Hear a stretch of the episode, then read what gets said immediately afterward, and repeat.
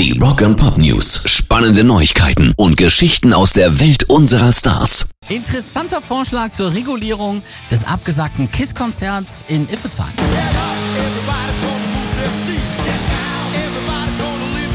Am 6. Juli konnten Gene Simmons und Co. wegen eines Unwetters in der Nähe von Baden-Baden nicht weitermachen. Jetzt hat der Veranstalter gesagt, entweder Teilrückerstattung des Geldes oder ohne Aufpreis Tickets für das Abschiedskonzert von Slayer am 3. August in der Schleierhalle in Stuttgart. Und zu den teilweise gespielten Konzert vom Kiss bekommt man dann noch einen vollen Konzertabend mit Slayer, Anthrax und Alien Weaponry. Das ist doch mal eine richtig nette Idee.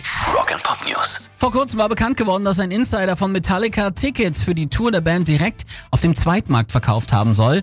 Den Kongressabgeordneten Bill Pascrell aus dem Westbundesstaat New Jersey erreichten deshalb offenbar so viele wütende Nachrichten von Bürgerinnen und Bürgern seines Bezirks, dass er sich entschied, den Boss Act zu erwirken. Benannt tatsächlich nach New Jerseys musikalischem Würdenträger Bruce Springsteen, sollen damit weitere Regulierungen für den Ticketmarkt eingeführt werden. Pascrell stellte den Gesetzesentwurf kürzlich öffentlich vor und baute in seine Rede dann auch jede Menge Metallica-Songtitel ein.